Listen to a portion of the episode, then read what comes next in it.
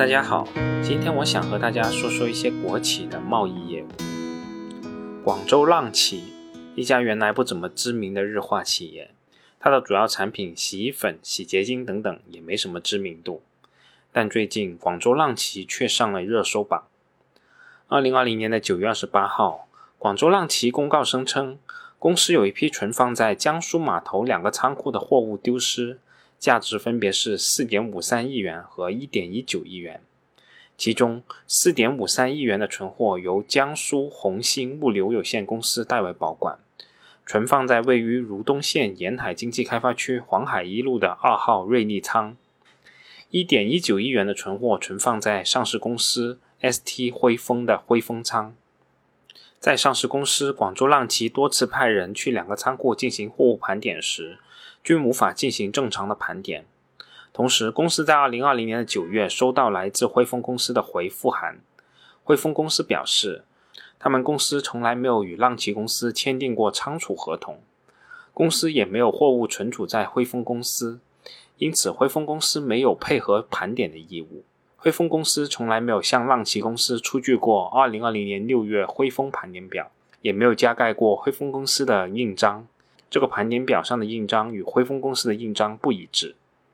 对于这件事，广州浪奇也派出了存货清盘小组，于二零二零年的九月二十三号、二十四号前往红星公司和汇丰公司调查相关的情况，并与红星公司法定代表人、汇丰公司法定代表人进行会谈。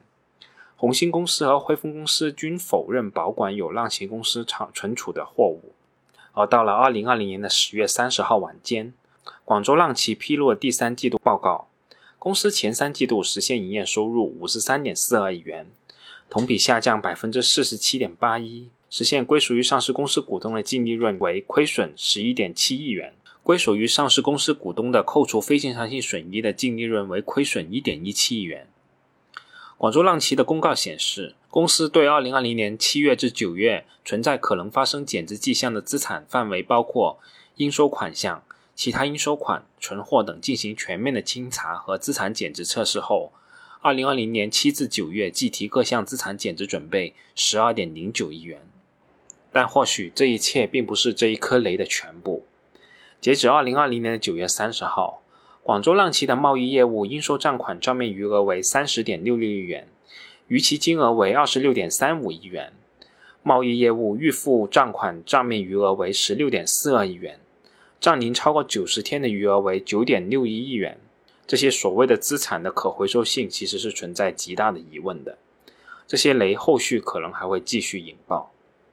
对于这样一家上市公司突然爆发如此的大雷，确实是让很多投资者始料不及的，甚至是对这一切表示相当的不解。确实，广州浪奇的实控人是广州市国资委，是一家广州市属的国企。这一点与之前的一些案例确实存在比较大的区别，甚至在网上我们都能看到这样的疑问：既然是国企，为什么还要造假呢？既然赚到的钱也不是自己的，相关国企的管理层舞弊的动机又是什么呢？要回答这个问题，我想还是要先要了解一下广州浪奇的贸易业务到底是啥，公司又为什么要从事贸易业务呢？广州浪奇近年的年报中并没有对贸易业务单独进行分类，而是将其归类在工业产品的收入中。但从相关年度报告的解释中，我们也可以看到，公司在面临日化行业不景气的背景下，公司的业务向上游化工原料延伸，介入相关化工原料的购销贸易业务，旨在通过自己的采购规模降低自用成本的同时，还能销售给其他同行，获取贸易利润。公司年报中是这样描述的：多年来，公司以日用洗涤产品的生产和销售为核心业务。在面临全国日化产业市场的整体下滑，面临超市、大卖场等销售渠道费用不断增加，融资环境不断收紧，财务成本大幅增加的情况下，公司仍在积极拓展民用品的业务，通过推出科技创新的新品，在保证收入增加的同时，逐步提升产品的毛利率。同时，公司为实现业务的拓展，逐步向产业链的上游延伸，积极介入上游化工原料的研发、生产和购销贸易业务。通过自身的研发能力及规模采购效应，既降低了自用成本，又可通过销售给其他同行获取一定的贸易利润，提升自身在行业内的主导权与话语权。公司的控股子公司投资成立了奇化网，是国内领先的化工产业链深度垂直资源整合平台，创新利用 B to P 的商业模式，通过深度参与到产业链的每一个环节，深入了解行业参与者的需求，制定适宜的解决方案，通过整合行业资源，实现解决方案，实现相关需求的满足。广州浪奇的贸易业务的具体产品是洗涤产品制造所需的中间品或者化工原材料等货物。这类业务坦白来讲，其实就是赚差价的代购。业务模式像夹心饼一样鸡肋，毛利率低到只有百分之一点四八，需要靠走量来扩大规模。最近的这些年，公司的这类中间品贸易业务占到公司整体收入的比例在百分之七十五以上，而作为浪奇自有品牌的洗衣粉。液体洗涤剂及肥皂等产品的收入只占到百分之十五左右。既然这种贸易业务基本上不怎么赚钱，又占用大量的资金，那么这些国企为什么这么乐于去参与这样一项业务呢？这里面有商业合理性吗？这个问题是我曾经参加的某一个项目中发出的一个疑问。是的，对于这种所谓的贸易业务，我真见过，基本上就是与外部单位签订虚假的合同，资金在公司体外空转。形成财务报表上虚高的收入，那么做这样一个动作对双方有什么好处呢？对于外部往来单位而言，可以通过相关的虚假交易，以较低的资金成本获得融资，实际的融资成本就是我们看到的那一个点着的毛利率。这相比于金融机构的借款，融资成本的差别可谓是天渊之别。而对于这家国企而言，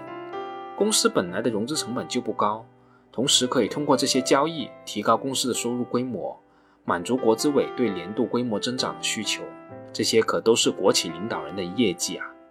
当然了，这里面是否涉及其他的个人利益或者薪酬考核指标等方面的考虑，我这里也没有必要再多说了。我突然间说起来这件事，倒不是因为我原来有关注广州浪奇这样一家公司，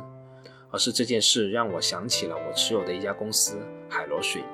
海螺水泥的业绩和规模无疑都是广州浪奇所不能比的，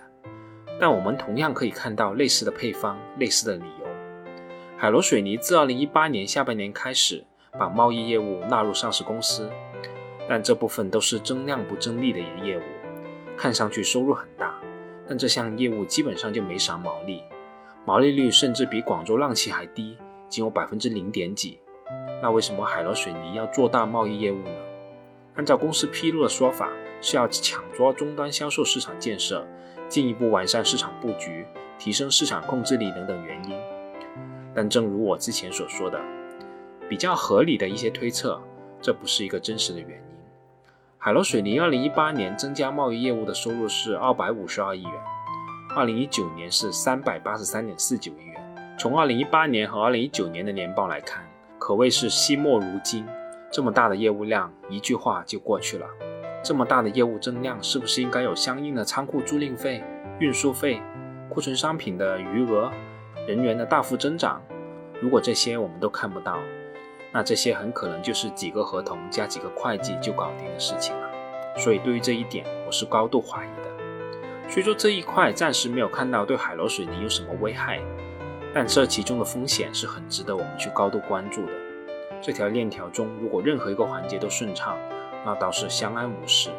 但如果出现了什么意外或者行业周期的起伏，都极有可能导致风险事件的爆发。